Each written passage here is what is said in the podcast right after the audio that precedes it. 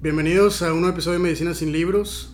El día de hoy me encuentro con un amigo mío desde hace años en la carrera, un amigo de la carrera, Juan, Juan Millán, ¿cómo estás, hermano?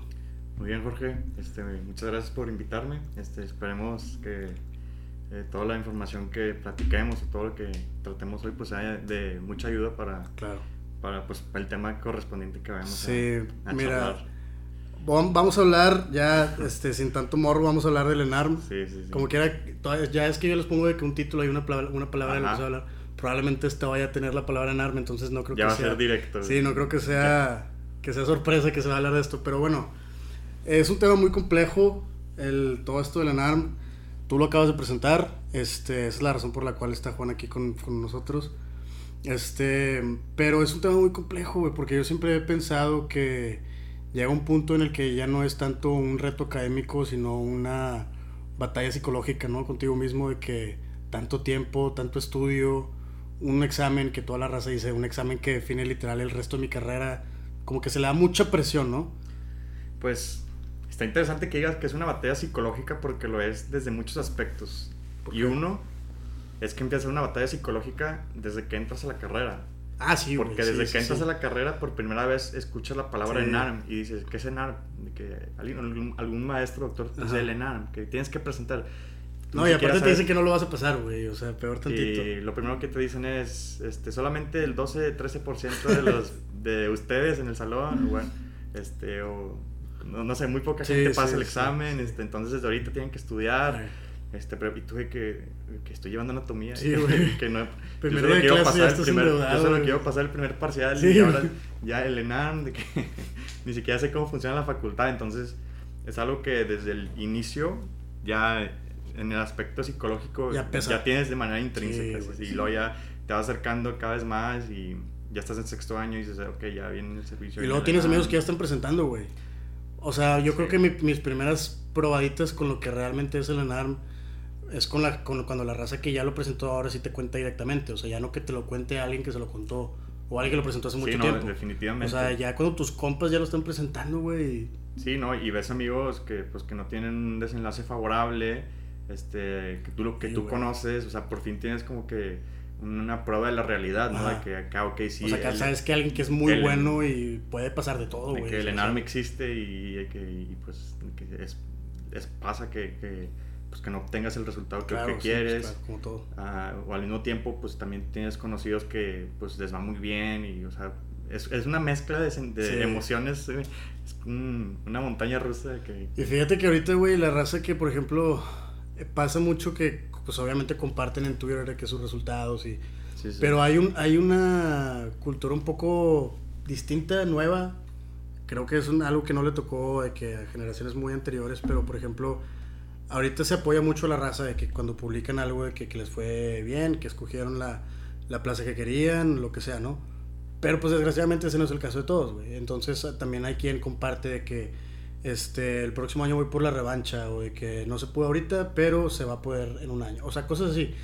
Y ahora pues siento que antes era como que mucha burla hacia la persona que le sucedía esto, pero ahorita hay mucha más empatía y comprensión porque conforme se va acercando el ENAR, siento yo, tú me vas a corregir si estoy equivocado, que te empiezas a dar cuenta de que hay demasiados factores que pueden significar tu pase o no, güey.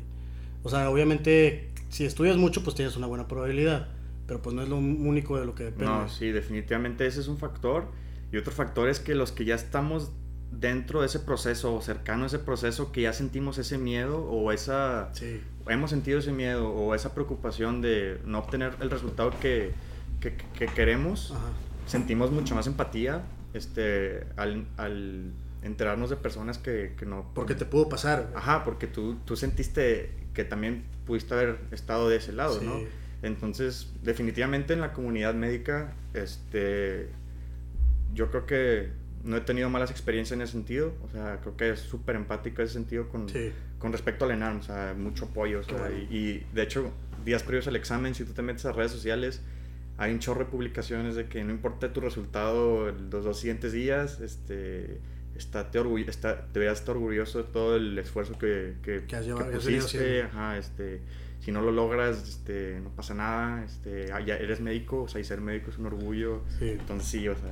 Fíjate que eso es un tema también, güey, porque se, se castiga o se, se aminoriza mucho eh, como que el hecho de ser médico general, ¿no? Como mucha gente lo ve así como que, ay, nada más es médico general, pero pues que... Inclusive vi una chava que puso un tweet que decía que, este, simplemente soy médico general, pero no es que... Y le contesté y puse que no tiene nada de simple ser médico general, o sea, no, entiendo por qué se, se estereotipa de esa forma, ¿no? Y por eso, como está ese estereotipo, siento que es mucha la presión del ENAR, de que el no pasar pero ¿qué diferencia es, por ejemplo, cuando te vas a una especialidad tipo oftalmo? Que sabemos que es relativamente difícil de entrar, si no es que las más difíciles de entrar. Pero mi punto con esto es, imagínate que no pasas a oftalmo en la primera o en la segunda vez y pasas de que en el tercer intento, pero como quiera puede ser el mejor oftalmo que hay en todo el estado. o sea, el, ENAR no, no, tiene absolutamente nada que ver con, con, lo que viene después, ¿sí me explico? No, y, y es algo que, que, se dice mucho y y me a mí me lo llevan a comentar, por ejemplo, en entrevistas que he tenido, que el ENAM, pues todos sabemos que es un examen que no mide qué tan buen médico eres. O, no mide, o no es un examen calificador de conocimiento, sino que es un, es un examen que simplemente estratifica en lugares a las personas. O sea, es, es una forma simplista de, de acomodar a las personas en, en, en, un orden. en, una plaza, ¿no? O sea, pues lo más sencillo es ponerles un examen.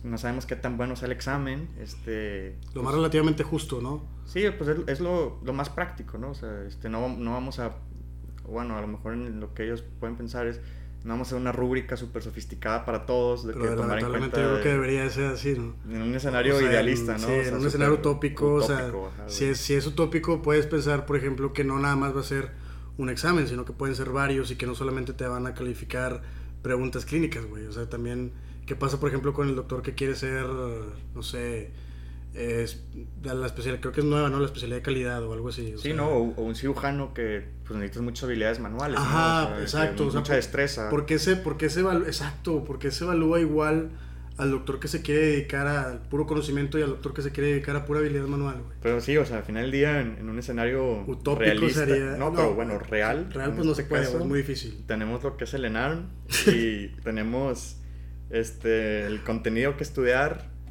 este, y prepararnos para el examen. Hablando de contenido que estudiar, ¿qué fue lo que usaste tú, güey? Ok, bueno, yo obviamente... Fue la primera vez que presenté el examen, entonces en retrospectiva dices, bueno, algunas cosas me sirvieron, me sirvieron otras cosas pues tal vez no. Yo empecé a estudiar en septiembre, entonces estudié... Septiembre de 2020. Empecé el servicio en agosto, descansé un mes y en septiembre empecé a estudiar. Entonces estudié 13 meses porque el examen fue a finales de septiembre este año. 13 meses. Estudié bastante.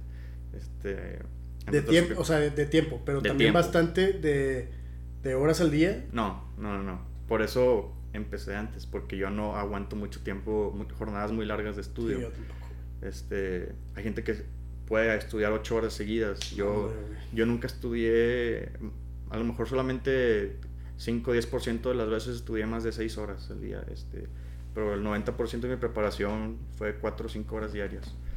Este, pero bueno, yo empecé leyendo los ETOs de septiembre a diciembre, a que se acabara el año. Dije, yo quiero empezar tranquilo, una lectura fluida. Este, obviamente, el, el ENARM, pues es algo que los que escuchen este podcast pues tienen que saber, se basa en las guías de práctica clínica. O sea, eh, y me di cuenta en el examen, sí se basa en las guías de práctica clínica. A lo mejor no es un copy-paste, no es un copy-paste como tal, de que la línea 32 de la GPC de endocarditis, ahí viene como tal en la pregunta, pero sí te pregunta cuál es el tratamiento este, de la endocarditis y el tratamiento específico que menciona la guía, ese es el que te ponen en la... En la Ajá, que te, que te, viene ahí, ¿no? Y dices, ah, pues qué casualidad, ¿no? Porque hay tantos antibióticos y te ponen esa combinación. Sí, es el que venía ahí. Y es un escenario que se repitió muchas veces en el examen, pues dije, mi conclusión es que se basa en las guías de práctica clínica. Claro. ¿Y ahorita en retrospectiva te hubiera gustado dedicarle más tiempo a las guías de práctica clínica? No. O sea, empezar por ahí en vez del sector. No. No, yo creo que se me hizo bien. O sea, para mí, yo estudié septiembre, diciembre los CTOs. Empecé tranquilo a, a empaparme de información otra vez. El CTO es una lectura fluida. Sí, sí. No me tomaba muy en serio este, todo con respecto al diagnóstico, al tratamiento, porque sabía que eso, pues, la palabra final la tiene la guía de práctica clínica, ¿no? Pero a lo mejor cuestiones del cuadro clínico, la fisiopatología, que te lo dice. te lo cuenta muy bonito el CTO. Entonces yo. Pues de cierta manera era como que un recordatorio de cosas que leí, que, que aprendí en la carrera, pues. Y luego ya a partir de enero, este, pura GPC, de enero a septiembre. Ahora, siento yo que si hubiera empezado desde septiembre con las puras GPC, es una lectura tediosa. Leer una GPC es un, es un documento con, lleno de recomendaciones. De... muchos puntos así, como que no, no, como tú dices, no tiene la fluidez. Ajá, no es como lo, estamos acostumbrados a leer un libro, este, sino que es una serie de puntos. este, entonces es una lectura tediosa, te cansas de leer GPCs. Entonces yo, yo siento que si hubiera leído GPCs todo el año, hubiera llegado muy quemado, por así decirlo, al examen, o a lo mejor me hubiera cansado meses antes este, y yo, yo me llegué a quemar, pero como dos semanas antes del examen. Este, entonces, en, ese, desde esa perspectiva, yo no me arrepiento. Pero. Pero espera, o sea, después de este TEOS, ¿qué fue lo que se yo? O sea, ah, las puras guías de práctica. Las puras guías. Sí, sí, sí. ¿Y cuánto tiempo dijiste que fue ese TEOS? Como cuatro meses nada más, sí. Sí, o sea, es como que el warm-up, el calentamiento, ¿no? De que este, vamos empezando. Vamos empezando. Sí, sí, sí. Pero yo siempre supe, o sea, y de hecho, como dos o tres amigos más también este, hicieron lo mismo que yo, de que leímos los CTOs las, el primer cuarto de la preparación, ¿no? Del tiempo. Nada más que esos dos amigos, ellos sí dijeron de que no, yo no recomiendo el CTO. O sea, si tú quieres estudiar para el ENAM, debes empezar con las guías de práctica clínica. Entonces, es mi, perspectiva, pero les cuento otra perspectiva, ¿no? Sí, o sea, sí, sí, este... claro. Porque como tú dijiste, yo no me puedo aventar jornadas largas estudiando. Hay gente que sí. Ajá, sí, sí. Yo tampoco puedo, güey. Pero hay gente que sí y hay gente que a lo mejor prefiere leer los puntos, como decíamos. Yo también prefiero leer fluidez. O sea, depende mucho de tu, de tu forma de estudio, de lo que más te, te facilite a ti mismo para estudiar, para aprender. Este, y otra cosa que te quería preguntar, bueno, ya te la pregunté, pero ahora para que la raza lo escuche también si fueras a leer un libro antes de empezar a estudiar, antes de empezar a leer CTOs, antes de empezar a leer todo lo demás, si tienes el tiempo, obviamente, porque entendemos que está muy apretado, ¿qué es lo que te gustaría leer? Ok. Pues que no creo que antes, sino que durante. Ok. o sea, como un, A la par, un apoyo o algo así. Sí, como un libro de apoyo, güey. Eh, yo pensaba que el examen del ENARM, pues todos pensábamos que iba a ser preguntas de odonto, de medicina tradicional, este, que, que, alfalfa para síntomas climatéricos o de que... Como la pregunta del, del, ¿cómo se llama? del piojo. De ¿A cuántos grados? De que las sábanas tienen que estar a 55 grados pues, para eh, este, los pacientes con rinitis alérgica, o sea, porque así fue el ENARM 2020, entonces te preparas a como fue el ENARM pasado. Ah, ok, eso, es, otro, eso es otro punto también importante. Sí, sí. Este. Uy, nada. Tenemos problemas técnicos. Nati, estamos grabando. Bueno, ok. Ok. Este. Entonces. Eh, ¿Qué estaba? Ah, ya. Que el ENAR te preparas como el ENAR anterior. Ajá. Y luego. bueno, entonces yo, yo todos nos preparamos para eso, ¿no? Ajá. Y el, el día del examen, pues yo me di cuenta que el examen era muy clínico. Este también. Sí, o sea, no tanto como pensabas. Y preguntan, por ejemplo, mucha medicina interna. Mi examen fue de 280 preguntas y de esas 280 preguntas, 84 eran de medicina interna. Y yo, y, por ejemplo, pues te pongo el ejemplo que me preguntaban fisiopatología de tiroiditis de Hashimoto, me preguntaron territorios vasculares afectados en, en un evento vascular cerebral, llámese arteria cerebelosa posterior inferior. Me preguntaron manifestaciones extraintestinales de enfermedad de Crohn. Eh, Interna, güey. Ajá, también de que un cuadro de ataxia y te dice que qué zona de los ganglios basales está lesionada. Pero yo, neta, no me imaginé que me fueran a preguntar eso. Entonces ya salí del examen. Interna fue mi, mi materia más baja. Pero me ayudó en el examen, pero me ayudó pues lo que, el conocimiento que tenía en la carrera. Y yo dije, ah, chino, o sea, creo que si hubiera complementado mi estudio de las GPCs interna con el Harrison, para saber ese tipo de preguntas, o el Cecil, me hubiera ayudado. Ok. Este, en ese sentido, creo que ese libro, y... Hay algo, en algunas cosas creo que es, o sea, por ejemplo, si yo el Harrison la verdad es que no es el que uso, yo uso, casi siempre el Cecil, porque es el que compré, y son libros muy caros. y no me gusta leer, la verdad, no me gusta leer PDFs. Entonces, pues tengo el Cecil, ese es el que uso. Y no se me hace, en algunos temas no se me hace lectura tan pesada. Creo que en algunas sí tiene como que una, una buena forma de digerirlo, pero algo que, me, que decía el doctor Adrián Cuellar cuando vino aquí a me decía ese libro, era que acabar un capítulo no te asegura nada. O sea, acabar un capítulo, acabar de estudiar un capítulo de vamos a llevarle, no sé, endocarditis, ahorita que la mencionaste. Sí, sí. Pues no te asegura que sepas endocarditis. Entonces, este, como que hay cierta habilidad en encontrar la mejor fuente para ese tema que vas a estudiar. Si es un examen que está basado en las guías de práctica clínica, a lo mejor te limita, pero para saber, pues depende mucho de dónde lo encuentres, ¿verdad? Entonces, si tienes el libro del CESIL al lado y a lo mejor es un tema que está digerible, que ya lo habías leído antes o que dices, pues ese sí me lo he hecho. Sí, no. Porque aventarte todo el CESIL, pues. No, no, no, no. O sea, creo que así mi recomendación, si yo lo volviera a presentar para a lo mejor subir interna, porque creo que todo lo demás con las guías de práctica clínica ahí tienes todo, pero en ese aspecto interna que te preguntaban mucho de qué cuadro clínico, fisiopatología o este, sí, sí, creo que a lo mejor temas claves. Ahí convenía. Leer ese tipo de cosas que no te menciona la guía de práctica clínica, porque la guía de práctica clínica te menciona este, epidemiología, diagnóstico, tratamiento, este, y algo de salud pública. Y a lo mejor te puede mencionar algo de de cuadro clínico y fisiopatología, pero bastante escaso. Entonces, si tú quieres tener un conocimiento más florido en ese tema... Como que el CETO considera que ya sabes eso, ¿no? ¿O por qué no le da...? La guía de práctica, dices. Sí, bueno, sí, la guía de práctica. Sí, digamos que ya lo asume, porque es, una guía de práctica clínica. Sí, sí. Al final del día es práctica clínica, entonces... Que sea rápido. Tú solo vas, acudes a, a, la misma para tomar una decisión. Ajá.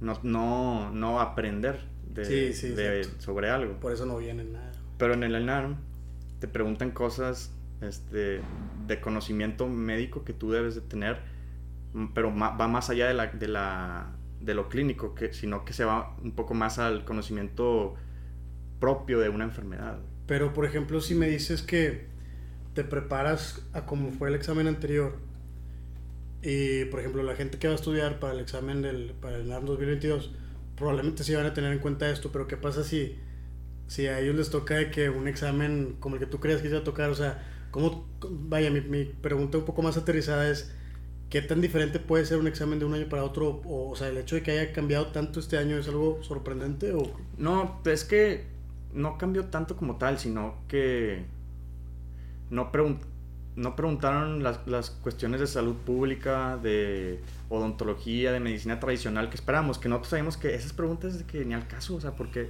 porque tengo que estar estudiando medicina tradicional de que odontología también, o sea, no porque no sea relevante, sino porque no creo porque que tengo que estar estudiando que la alfalfa funciona para los síntomas climatéricos, y ahí, estás tú de que, que el, el, ginseng, la, la, hierba de San Juan y no sé qué, y tú de que ay, que no quiero no quiero despreciar neuronas en esto. Ajá, pero pues puede venir en el examen.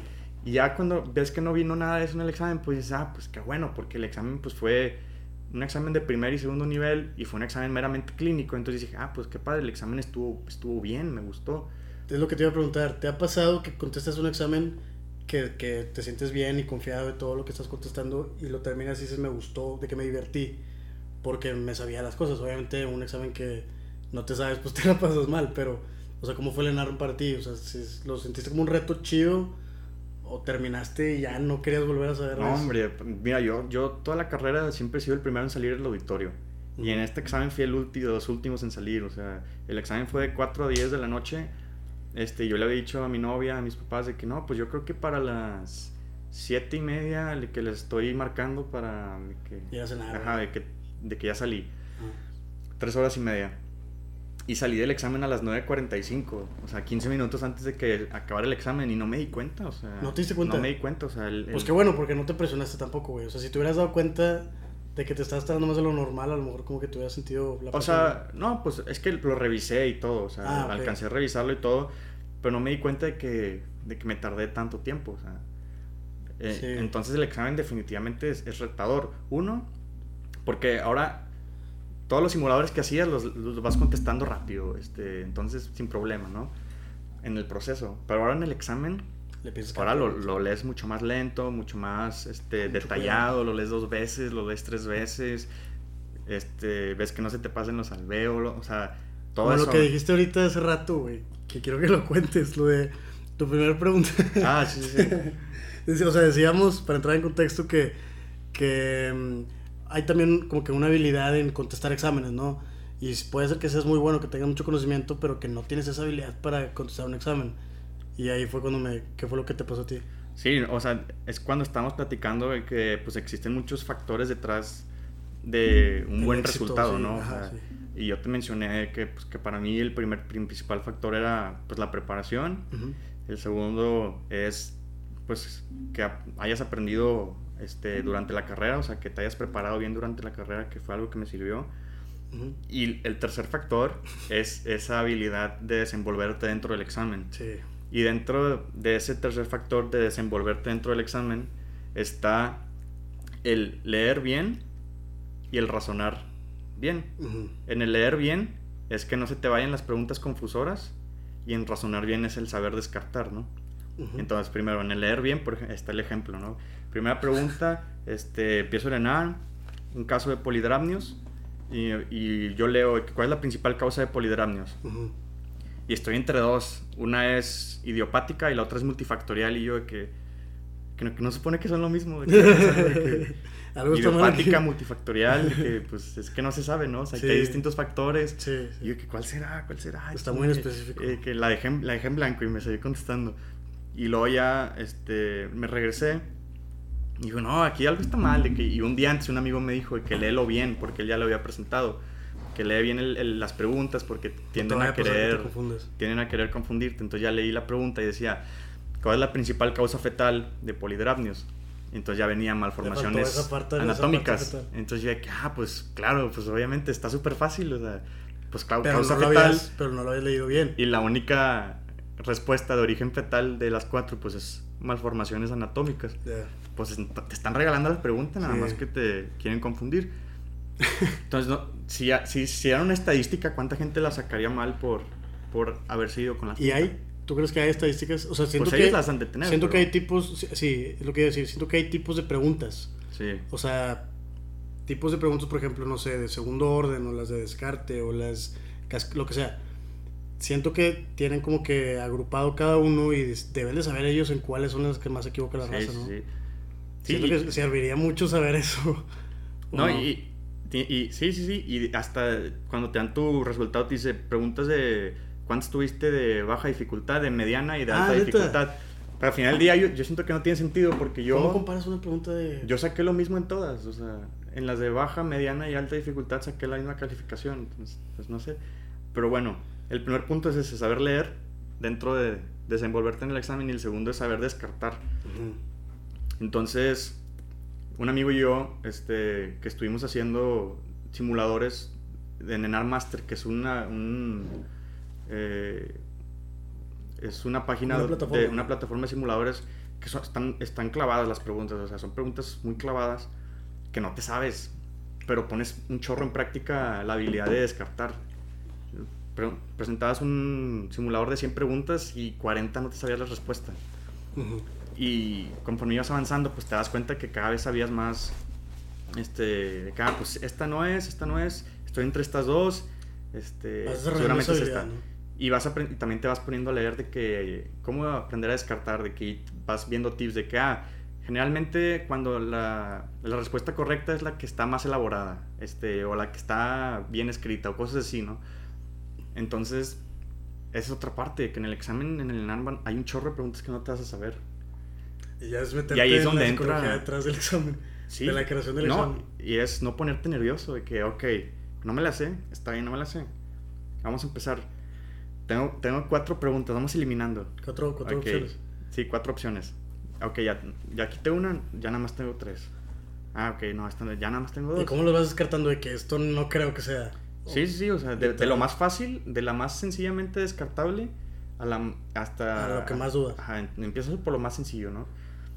Este, y pues es lógica, es estadística, aumentan tus probabilidades de, que obtengas bien esa pregunta. Claro. Pero ¿qué es lo que pasa? Siento que, mi, en mi creencia, que mucha gente cuando se enfrenta a, unas, a varias preguntas que no se saben, entra mucho ese aspecto psicológico, de que no manches, ya valió, o sea, no me la sé, no me la sé. Y te bloqueas, que es algo que pasa, o sea, que, que, que puede pasar en el examen. Este, que te bloqueas y, y, repercute negativamente en tu resultado. Pues claro. Entonces, no solo es que tanto te hayas preparado y que tanto conocimiento de base tengas, sino que tan... ¿Qué tanta habilidad tienes para ese momento? ¿Qué tanta habilidad tienes para ese momento y qué tan psicológicamente preparado estás para, para enfrentarte a ese tipo de situaciones? Que creo que eso incluye el saber que van a ocurrir. Porque mucha gente llega sin estar, sin tener eso en cuenta. Entonces se topa situaciones adversas en el examen y, y, no las había anticipado. Pero cuando llegas y ya, ya tuviste todo eso en cuenta, por ejemplo, yo días antes vi un video que dice que no va a ser fácil, o sea, si fuera fácil, todos lo harían. Entonces va a ser difícil. O sea, entonces yo llegué al examen y ya sabía que iba a estar difícil. Entonces, es una ventaja muy grande, güey. Sí, es una ventaja muy grande, güey. Entonces me tocaba preguntas difíciles y decía, está bien, ya sabía que iba a estar así. Entonces vamos a trabajar. Ni para, que, me, ni para que me enfoco en esto si ya sé que así va a estar. Vamos a, a, darle para adelante, vamos a tratar de razonarla. Si está difícil para mí, está difícil para todo el auditorio. Y eso es algo que pensé mucho a la hora del examen, de que, de que seguramente con esta pregunta el de al lado también está batallando. Entonces, de que ni para qué me, ni para qué me, me presiono. Sí, sí. Pero eso ya también depende también de otro, a lo mejor otro punto, porque, o no sé si vaya de la mano con la fortaleza emocional, pero definitivamente tener una buena confianza en tu conocimiento, güey, porque no es lo mismo decir, si yo estoy batallando, todos los demás están batallando a... Siento que soy el único que está batallando en esta pregunta, ¿me entiendes? Sí, sí, sí. sí o sea, ya es, ya es también esta parte de confiar realmente en lo que estás sabiendo y en lo que estás contestando. Y ahí es donde entra, que a lo mejor ya podemos pasar a esa parte, el qué tan preparado vas y este, confiar en tu proceso y en lo que ya sabes. Si tú llegas al examen y te preparaste bien, pues nada más tranquilo, deja que fluya. O sea, tú sabes la respuesta. Y si no lo sabes, lo más probable es que, es que sepas, es que te la vayas a sacar bien o que estés lo más cercano a sacarla bien. Y si estudiaste lo suficiente y no te la sabes, es probable que todos la tengan mal como quiera, Exacto, sí, de que dices, ah, esto es un anti sí, sí, Entonces, ni, para qué me preocupo. es la razón por la que la gente que le va bien en el examen saca 75, o sea, porque así son las preguntas, así es el examen, así es, no hay de otra. Sí, güey. Ya reconoces de que la naturaleza del examen. Sí, no, definitivamente, es, o sea, es una batalla multidimensional en, desde la preparación hasta el momento en que estás ahí este, donde, donde son un chorro de factores que tienes que tomar en cuenta. Este, sin embargo, no es para presionar a los que estén escuchando el podcast. No, al contrario, yo creo que te libera, yo creo que te libera, ah, sí, perdón, termina tu Sí, o sea, no, es para tanto, porque creo que al final del día eh, la clave de, como todo, la clave del éxito es la preparación. Sí. Entonces, si tú estás preparado, ese día nada más vas a recoger tu calificación. Exacto. Que es lo que estábamos platicando la otra vez. Sí, Que yo por eso, te, por eso dije, no, síguele, porque ya sabía que iba a. Yo, yo, saqué lo mismo que, que ya sabía que iba a sacar, o sea. Sí. Vas a recoger tu calificación, güey. Sí, sí. Pero eso, eso es muy importante, siento yo. Vas a recoger tu calificación en base a tu preparación solo cuando tienes bien dominado tu comportamiento durante el examen, ¿no? Porque si te preparaste mucho, no puedes decir que nada más vas a recoger tu calificación si, si esta parte emocional te va a traicionar durante el examen, güey. ¿Sí me entiendes? Puede pasar, puede pasar. No, claro que puede pasar. O sea, pero mi punto es que, o sea, la forma de realmente acreditar tu, tu éxito a lo que sí estudiaste y a tu preparación es una vez que ya hayas controlado tu mente durante el proceso. Sí, sí, tienes que, tienes que estar en paz contigo mismo. tienes que estar en paz contigo mismo y con el hecho de que independientemente del desenlace, todo va a estar bien. Claro, claro, güey. no, tocaste algo súper importante, güey. O sea, literalmente es lo que estaba pensando también la otra vez, como que, ¿por qué, tanto, ¿por qué tanta preocupación a un resultado negativo? Se entiende obviamente que puede jugar muchas cosas, pero pues todo va a estar bien como que es que final, ¿no? hace tiempo estaba viendo, no sé si era un video o un libro, no me acuerdo, que hablaba sobre el miedo. Este, y, que nosotros tenemos miedo a, una, a situaciones hipotéticas donde nosotros nos vemos si ocurre cierta situación, ¿no? Sí. Entonces yo tengo miedo a lo que pase si no, si no paso el examen, ¿no? Entonces, ni siquiera estoy pensando qué va a pasar si no paso el examen. Solamente sé que tengo miedo a no pasarlo. Entonces dice, a ver, de que si no paso el examen, ¿qué pasa? Al día siguiente voy a despertar y voy a desayunar y voy a saludar a mis papás o este voy a ir a trabajar, voy a, o sea, o me pongo entonces detrás de ese miedo, detrás de ese miedo pues te das cuenta que es una al final del día es una ilusión.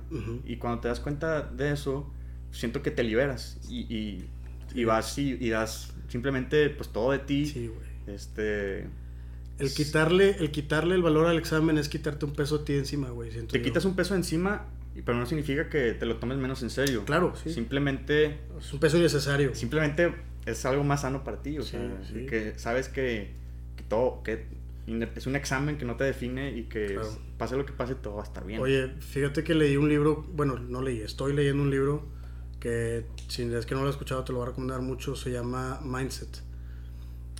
Y por lo menos a lo que voy, sin spoilers, nada más para la raza que lo quiera leer o si lo están leyendo, básicamente trata de dos mentalidades. Este, la fixed mindset, o sea, la, la, la mentalidad fija, por así decirlo, y la growth mindset, o la mentalidad en base a crecimiento, ¿no? Y dice la, la... Honestamente no estoy seguro si es autor o autora, pero la persona que escribió el libro, este, habla de cómo ellos querían resolver cómo la gente este, percibía el presentar un examen y lo que iba a repercutir ese examen. Entonces, lo que ellos hicieron, porque creo que tiene estudios en psicología, lo que ellos hicieron es este, decirle a un grupo de estudiantes que el examen iba a ser muy importante y que, perdón, a todos le dijeron eso, que iba a ser muy importante y que esto iba a definir muchas cosas, ¿no? Entonces, los separaron al final, presentan el examen y luego al terminar, un grupo de niños fueron los que dijeron, que ese examen no los iba a, definir independientemente del resultado. Y ahí es cuando te das cuenta del, del grupo de niños que era la mentalidad de crecimiento y el grupo de niños que tenía la mentalidad fija, que eran los que decían que iban a ser malos en eso toda la vida. Entonces, pasando eso al examen nacional, este, la verdad no se lo expliqué muy bien, pero creo que sí se entendió la idea, ¿no? Sí, sí, sí. Pasando, pasándolo al examen nacional, tú dices que no pasaste o que te fue mal o lo que sea. Sí, hoy, hoy te fue mal, o el día que te el examen, ese día te fue mal, pero el otro año no, es este día. Sí, sí. O sea, hay demasiado tiempo y demasiadas cosas que puedes hacer para mejorar del punto A al punto B. ¿Sí me entiendes? Sí, sí. Como que no fijarte en el hecho de lo que ya hiciste mal y creer que todo puede ser diferente. Sí, no, ahí, por, ahí como, digamos, parodiando un poquillo a las frases del Roberto Martínez que dice, este, el, examen, el, el, examen es un examen y nosotros le adjuntamos un valor intrínseco. De que, de que le adjuntamos un valor intrínseco de todo el miedo de todo lo que involucra pero al final del día el, el es un examen o sí, es un examen y nosotros le, le, le, podemos catalogar. ¿Lo o cómo dices tú cuál es la palabra no, que no no este eh, nosotros lo, lo, podemos catalogar como nosotros queramos este, ah, y mucha gente lo envuelve en miedo este o lo envuelve en incertidumbre pero pues, tú lo puedes tratar simplemente como un examen donde lo, envuelves en, en, un ambiente positivo, ¿no? Donde dices, me va a ir bien y si no me va a ir bien no pasa nada. Claro. Este, sin, sin adjuntarle un valor intrínseco negativo. Pero, este... Pero es que a lo mejor suena, suena muy, como, muy cliché, no sé, pero sí es, sí es cierto, güey. O sea, sí se le da un valor que no tiene. Sí, yo no sé, y ya como que pasando eso, creo que es, Sí, o sea, creo que te liberas en ese, en ese sentido.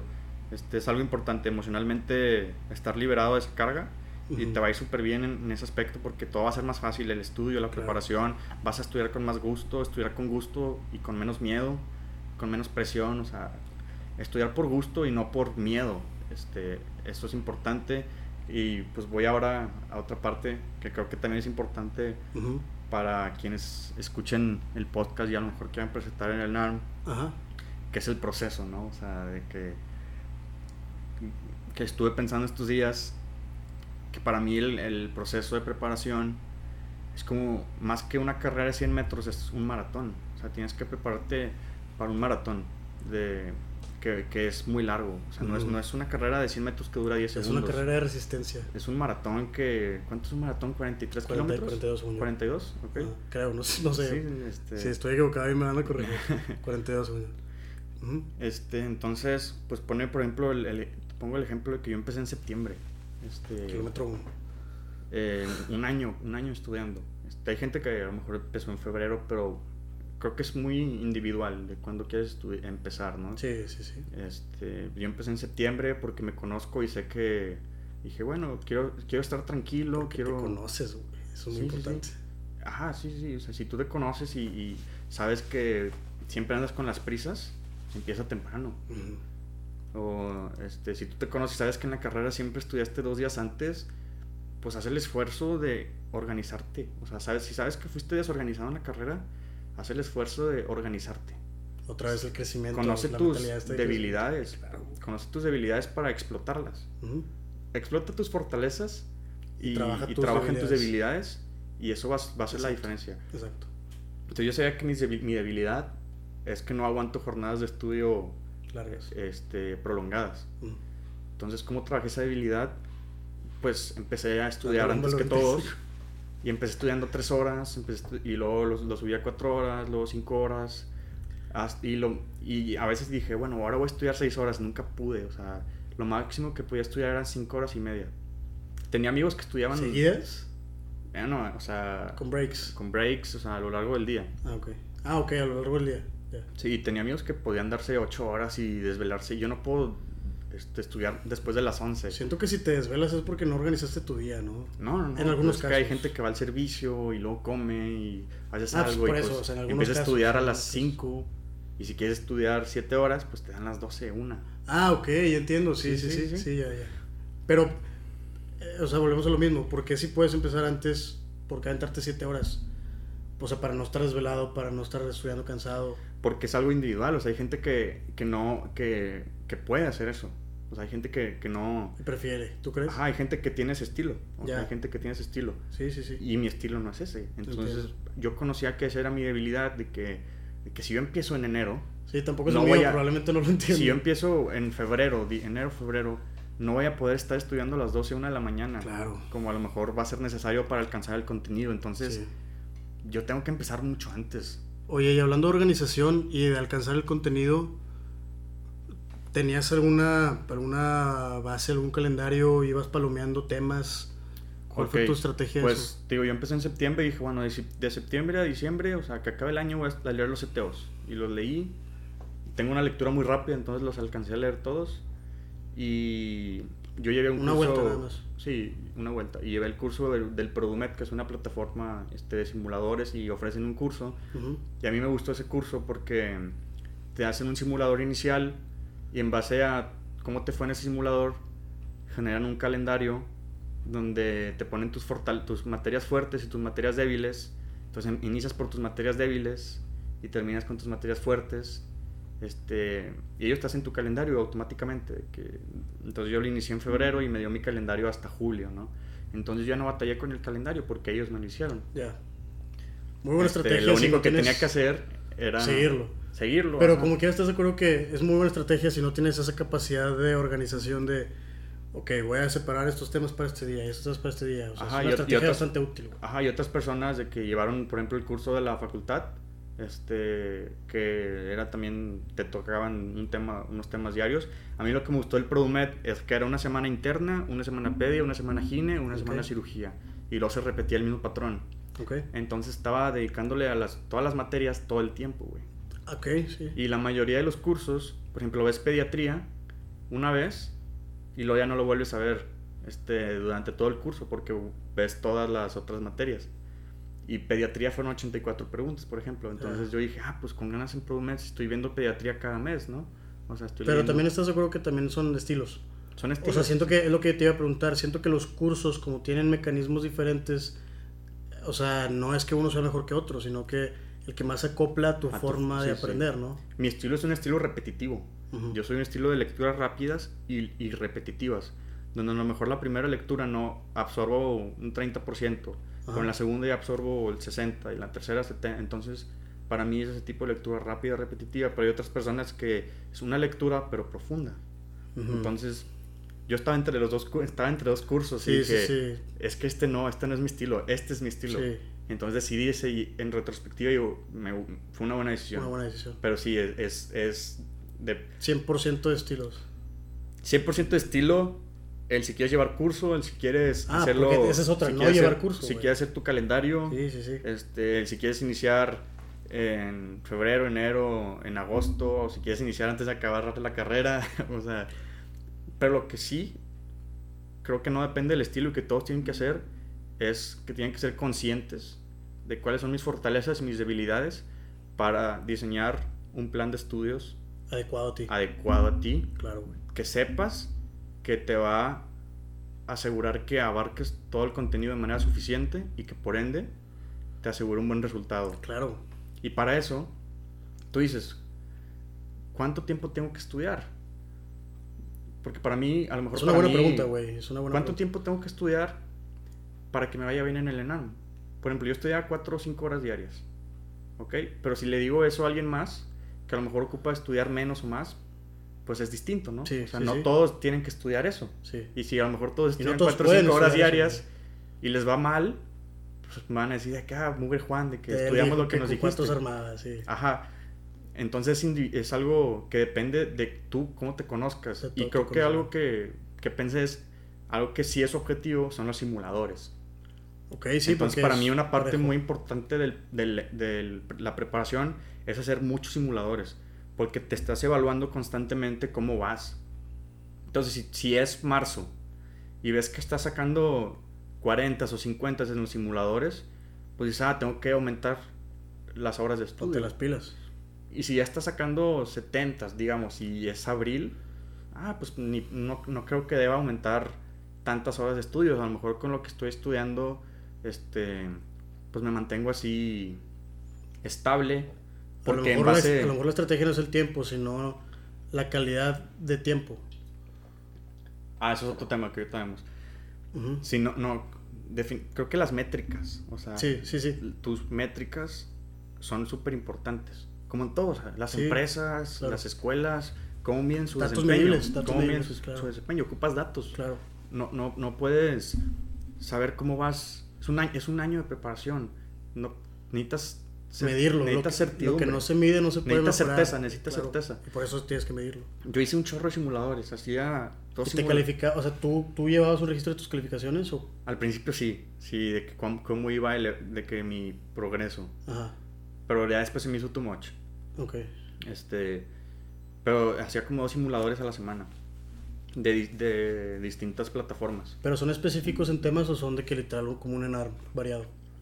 Depende, de- puede ser simulador de gastroenterología. Ah, ok.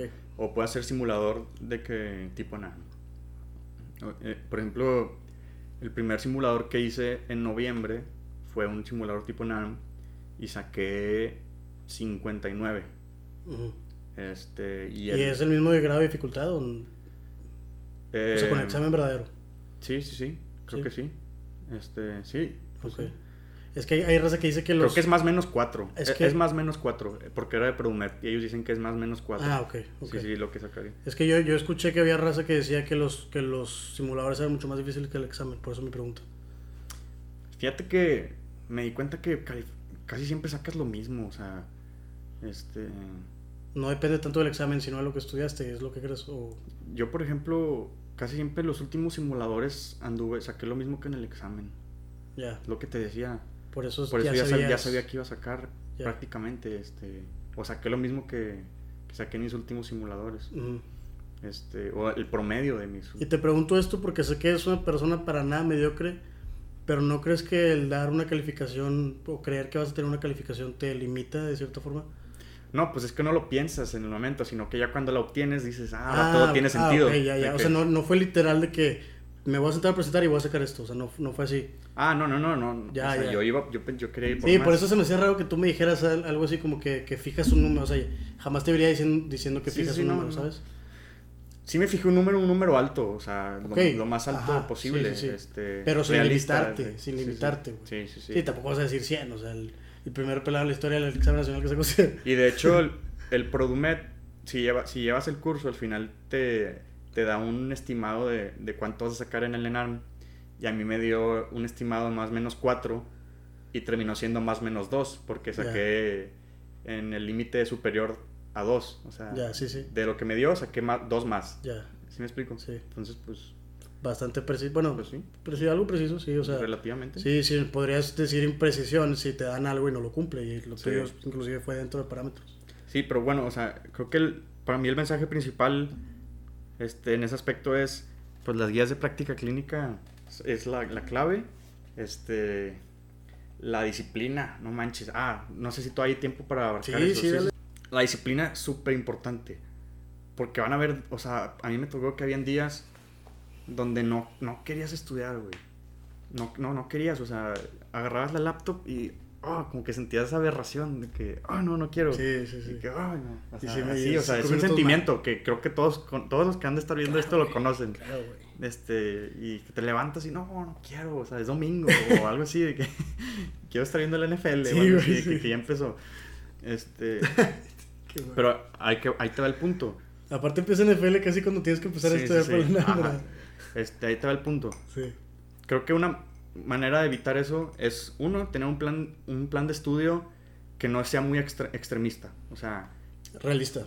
Ajá, que sea realista y que sea cómodo para ti. Donde te permita tener, uno, tiempo libre. O sea, donde tengas tiempo libre necesario. en tu día necesario. y que tengas un día libre. O sea, no solo tiempo libre en tu día, sino un día libre a un día completo para que no tengas Porque un día libre es como cargar gasolina real. si no lo usas, es como si no cargas gasolina y el carro no, no, no avanza, güey. O sea, me pasó. Cuando no usaba el día libre, el carro no avanzaba la siguiente semana. Y, luego cuando lo usaba... Contraproducente porque luego necesitas más tiempo para recuperar esa energía, güey. Y cuando lo usaba, me sentía como nuevo. Sí, la semana siguiente, güey. entiendo. Entonces, entonces ocupas primero un plan de estudio realista donde tengas eso, eso, eso, esos distractores. Pero siempre tienes que cumplirlo. Si ya te pusiste un plan de juego realista, cúmplelo. Entonces, yo estudiaba, digamos, 5 horas al día, 6 horas a las 6, días a la semana. ¿Ok? 5 horas al día, 6 días Digamos, por poner un ejemplo. Ajá. Entonces. Que fue más o menos lo que hiciste, ¿no? Ajá. Entonces, si estoy estudiando y llevo 4 horas y ya no quiero estudiar, no, no, no. Estudia las 5 horas. No es negociable, no es negociable. Porque no, no te estás. No es, un, no, no es una jornada de estudio tan larga. Sí. O sea, estudiala y vas a tener como quiera tiempo libre en el día. Sí, porque ya lo tenías literalmente organizado que ese tiempo es libre. Y si no la estudias, bueno, agrégala al día siguiente. ¿Sí me explico? De que, ok, me doy la chance de no estudiarla hoy, pero la voy a agregar mañana. Pero no voy a terminar la semana sin las horas que debiendo las horas. ¿Sí me explico? Sí. A lo mejor va a pasar, pero no debe pasar muchas veces. Sí, sí. No, también siento que tienes que como que cutting some slack de que... Sí, sí, sí. O sea, es, es, flexible, pero tienes que apegarte lo más que pueda. Tienes que ser lo más disciplinado que puedas. Porque si no, ese plan de estudios no va a ser real, güey. ¿Estás de acuerdo? Exacto, porque ahí te va. Digamos que un, una semana, en vez de estudiar seis días, estudio cinco días. Y me, y me lo tomo a la ligera. ¿Qué va a pasar? La siguiente semana la probabilidad de que pase lo mismo va a ser más alta, güey. O sea, va a ser más probable que también estudie cinco días. Y si vuelve a pasar, ahora mis referentes son cinco días. Y entonces puede que ahora nada más estudie cuatro días. Y luego te vas a tres días. ¿Y, qué, ¿Y cuál fue el problema aquí? Que no me estoy tomando en serio no mi plan de estudio. No, ajá, exacto. Entonces, creo que para mí la principal, la gran diferencia, o sea, lo que hizo la diferencia en mi resultado fue la seriedad y la disciplina, o sea, y, sí, sí, este, respetar mi, plan de estudio. Este, si voy a estudiar seis días a la semana y cinco horas, tengo que cumplirlas, este, y no puedo acabar la semana sin, sin haber cumplido la cuota, como decía un, amigo, de que debo, debo, debo mi cuota todavía, sí, sí, sí, así decía. Y pues es que sí es cierto, porque eso, esos, esos días que no estudias, esas horas se acumulan y a, a la larga termina siendo de que un mes que no estudiaste. Sí. me explico? Que debiste. ¿Sabes cómo a mí creo yo que, que, me gusta ver qué opinas? Nada más. A lo mejor alguien más comprende un poco también mi situación. A mí más que, que decir horas, me gusta más decir temas.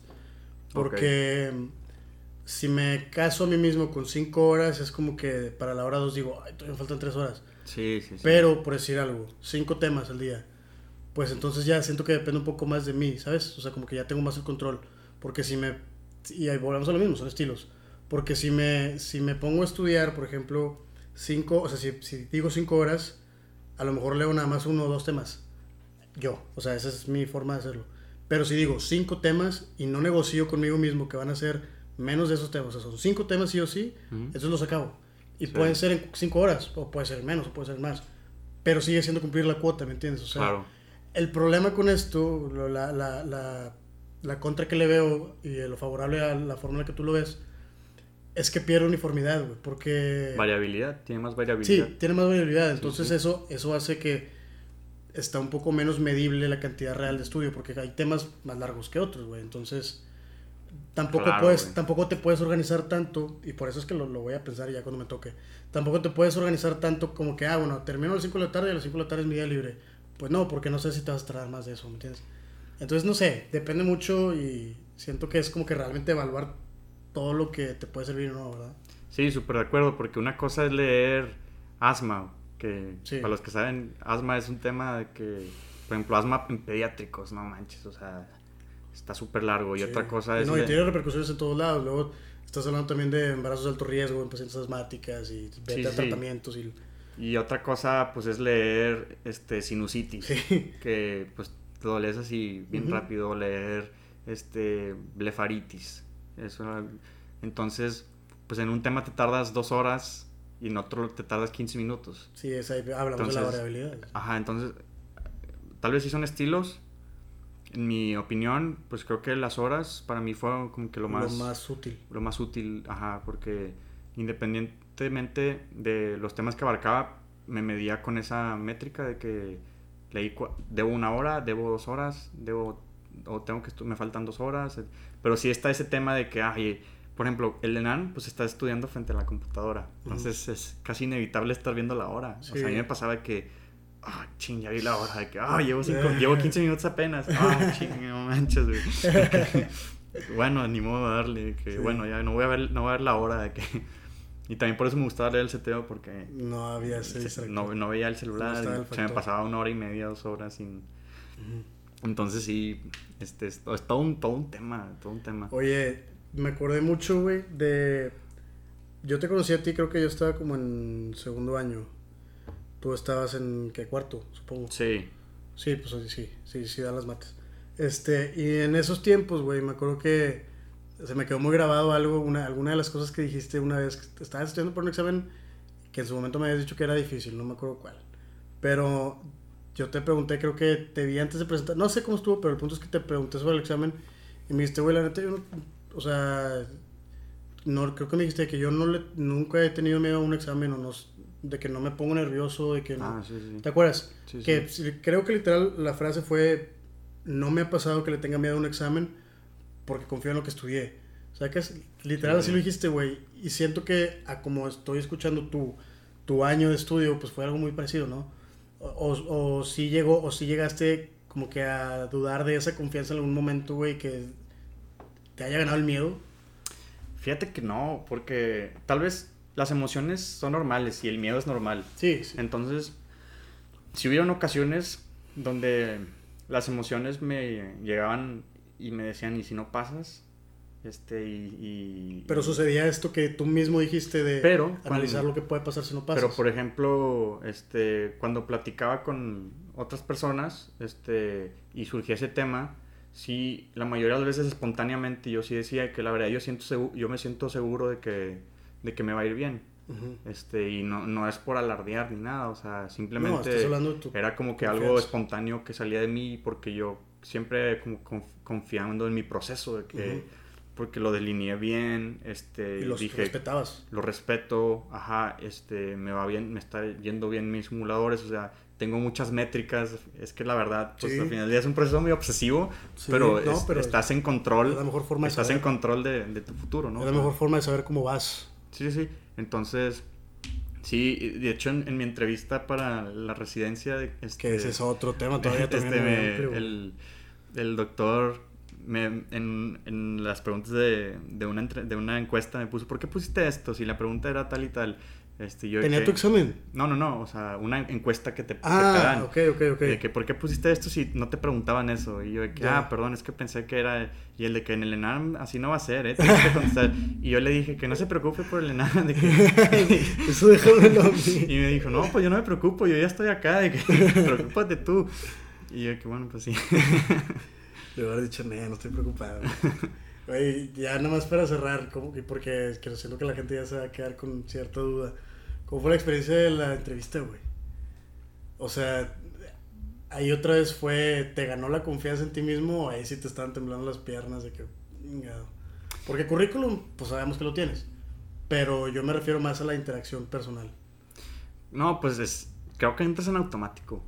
Como ahorita en el podcast entras en automático y, si, si sabes de qué decir y estás preparado, todo empieza a fluir, o sea, no... Pero estás hablando también de confianza en ti mismo, güey, o sea, ¿tú crees que si no si no tuvieras esa, esa mentalidad o esa postura sobre ti, a lo mejor sería un poco difícil hablar con alguien más, ¿no? Sí, ¿no? Y, creo que también algo importante siempre es ir con humildad, o sea, a, a donde sea. Este... Claro, imagínate si llegas alardeando todo, güey. Y, y, y, siempre tener en cuenta que tener cuidado con decir comentarios que te puedan comprometer este, con la siguiente pregunta que te hagan, ¿no? Ah, que si es algo y te dicen, ¿y por qué?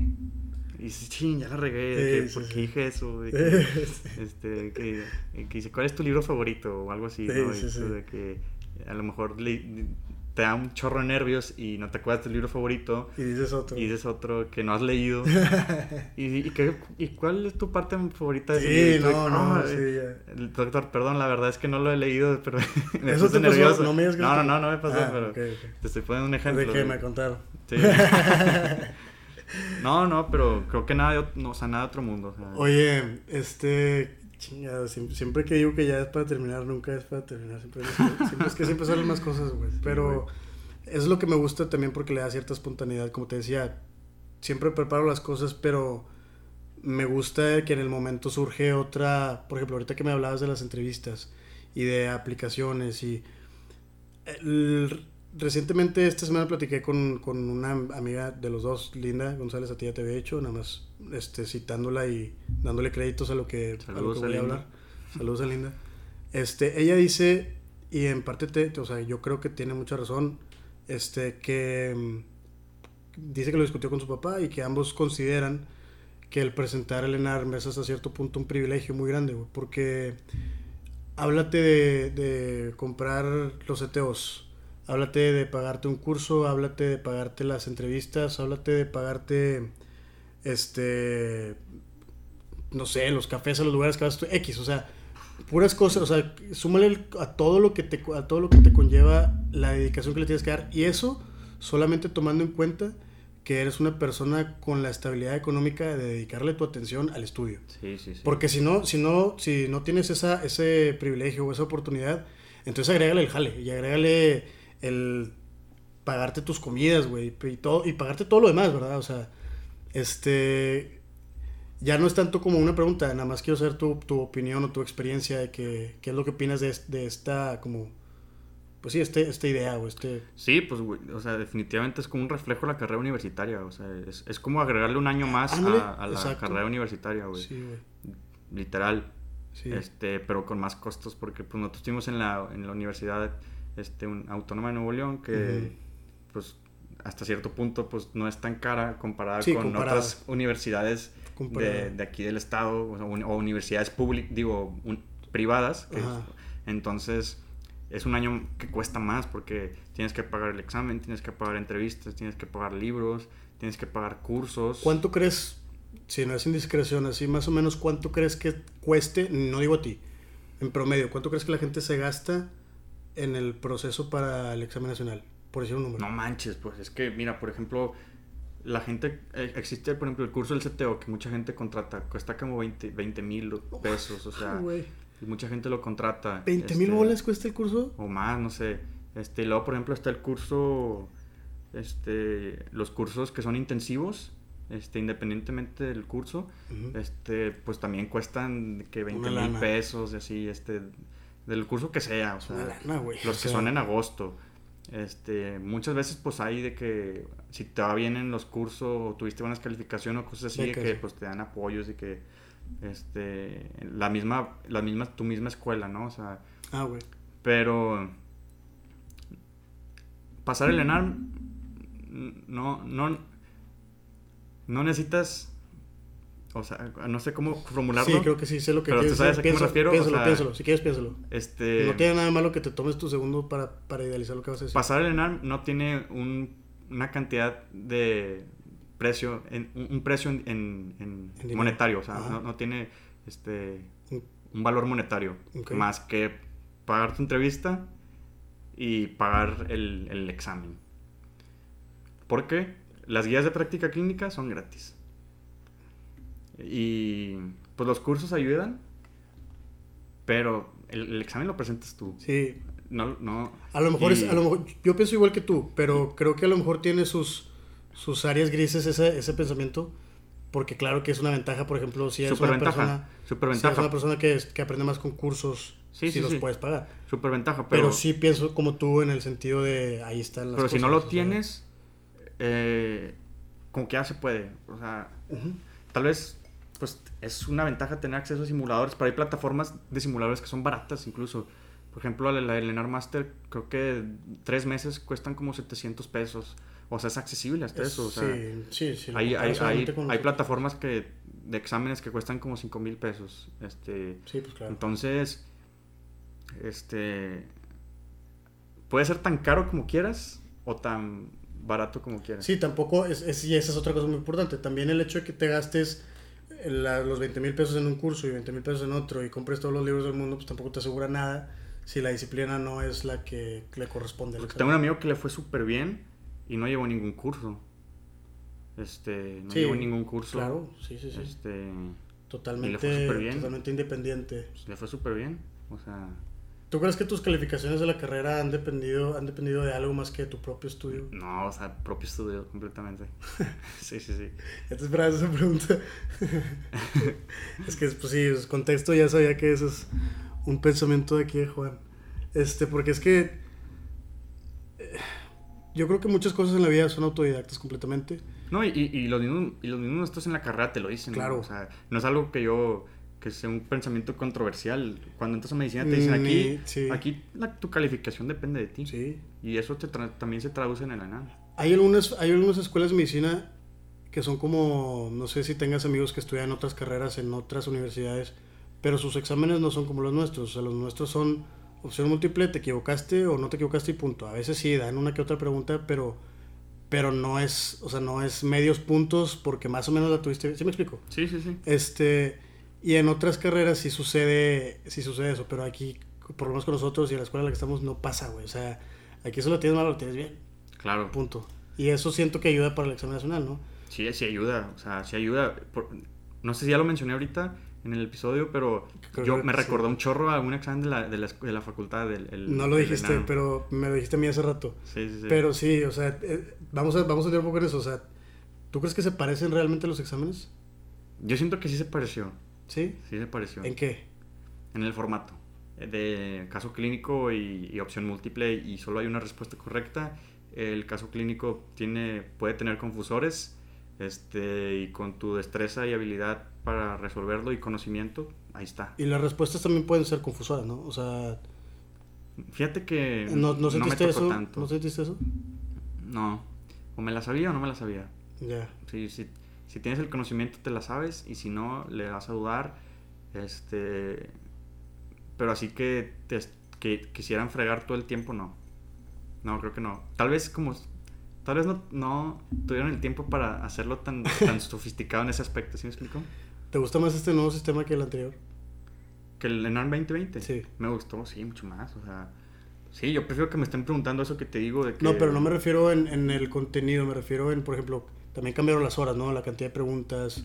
Ah, me gustó más la cantidad de preguntas y, y luego ya el otro tema del el proceso de selección, pues ahí ya tengo mis reservas. O sea, ahorita, o sea, no, no, o sea... Pues es que sería demasiado utópico que fuera lo más ideal y lo más... No, y es que ahorita hay todo un problema, o sea, con la selección de Ah, ya entiendo, sí, sí, sí. O sea, eso, eh, sí, ese es otro tema también, que cambiaron la forma en la que antes la escogías antes de presentar el examen, ¿no? Y sí, tú escogías antes de presentar y presentabas, si yo iba para oftalmo, presentaba con todos los de oftalmo ese día. Entonces mi examen era el mismo que todos los que presentaban oftalmo. Presentábamos ese examen y 15 días después daban las calificaciones para oftalmo con el mismo examen. ¿Sí me explico? Eso era antes. Eso era antes y ahora es un tutti frutti. Todos presentan exámenes distintos. Entonces alguien que presentó el lunes que aplica oftalmo presenta un examen distinto que alguien que presentó el miércoles que aplicó oftalmo, ¿no? Y presentaban exámenes distintos. y al final del día se pondera, bueno, se hace una, una, línea de los lugares, de que primer lugar, segundo lugar, tercer lugar, hasta el lugar 54 mil. Y de uno en uno van escogiendo la especialidad que, que ellos quieren. Ya no es de que puntaje mínimo por especialidad, sino ahora es tu lugar en la fila, las especialidades que están disponibles, que la vas agarrando. Corrígeme si estoy equivocado, pero a mi perspectiva, o sea, tomando en cuenta que yo soy una persona que le gustan muchas especialidades, o sea, yo podría ser feliz de pediatra, yo podría ser feliz traumatólogo, podría ser... ¿Sí me, entiendes? Sí, sí, sí, sí, sí. Entiendo que hay personas que obviamente dicen, mi sueño es oftalmo y solamente quiero ser oftalmo y nada más. Y es totalmente válido. Sí. Pero este, yo que soy así como que me gusta mucho de muchas cosas y puedo ser feliz haciendo muchas cosas, yo pienso que me conviene ese, este formato, ¿no? ¿O, qué opinas tú? Hay gente que le conviene, como, como a ti. Ajá. Y hay gente que... O sea, digamos, que es que no, no sé si lo entendí muy bien, pero digamos, yo pienso que me gusta pediatría, pero también tengo condición trauma. Se cierra pediatría sí, sí, sí, así es. O sea, si hay trauma, pues le doy trauma. Ajá. Pero el problema es que las entrevistas son antes, por eso es que no entiendo. O sea, ¿qué pasa si yo solamente apliqué a entrevistas de, de trauma, pero después escogí otra? Ah, pues en teoría también hay entrevistas después. Ah, ok. Sí, sí. Este, entonces, de que, ah, yo quiero aplicar después de escoger especialidad. O que yo estoy muy seguro que voy a agarrar esa, pues aplico antes, como así. Este, pero también está el otro lado de la moneda, para los que quieren, digamos, de que oftalmo, este, y a lo mejor está gacho que alguien que quería otra especialidad, de que... Ve que alcanza oftalmo y ahora tiene oftalmo. Ajá, cosas así. O sea, es de los dos lados. Oye, este, pues ahora sí ya para terminar, ya se nos apagó la cámara, esto ya no va a salir ya en no están corriendo. Esto ya, esto ya, no va a salir en el video, pero este, no, pues Juan, muchas gracias por venir. Neta, güey, yo creo que absolutamente todo lo que dijiste fue sumamente útil, sobre todo porque yo, yo te dije que la razón por la que propuse que alguien se acercara era porque no me gusta o no no no creí que era correcto como que hablarle a alguien asumiendo su calificación, ¿verdad? Entonces por eso esta vez mi proceso de selección para invitar a alguien fue distinto a lo que normalmente es.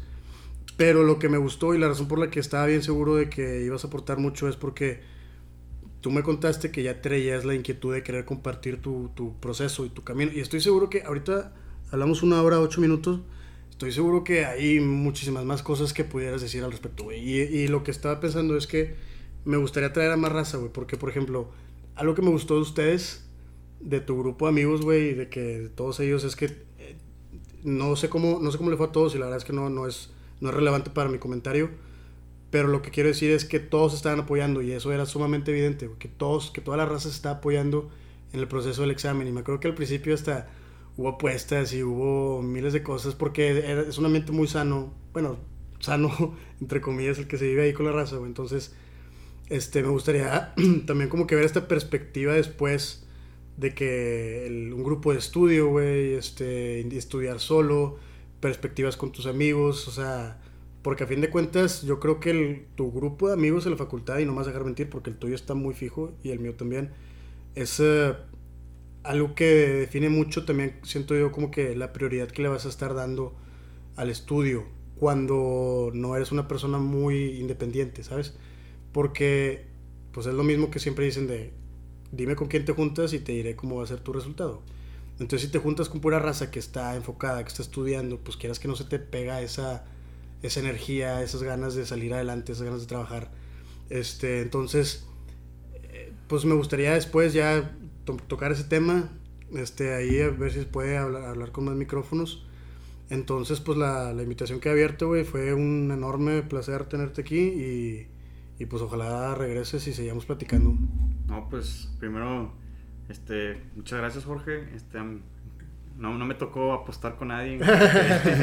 este, que lo mencionas, este, no tuve esa presión.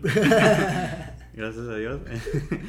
este, pero sí hubo mucha, mucho apoyo, empatía, este entre amigos, este, con mi novia también tuve un proceso siempre de apoyo mutuo. Ah, también, también este, Con todos, todos, siempre nos apoyamos entre todos.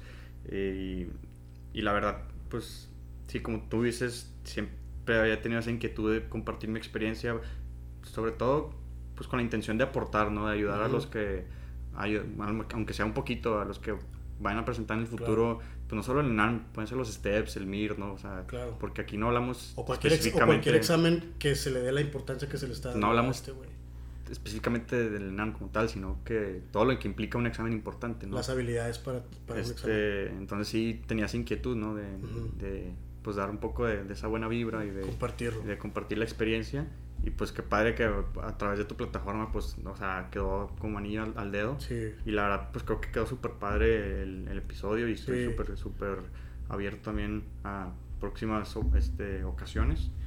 Y pues, muchas gracias a todos por el tiempo. Espero, espero que haya, que haya sido de, utilidad. Este, y, aquí andamos, por lo que sea. Creo que 100% fue de utilidad. Espero que se hayan quedado en, la, en, la, en el episodio hasta el final. Este, y si no, pues vaya que se perdieron de muchas joyas. Gracias a todos por escuchar. Saludos.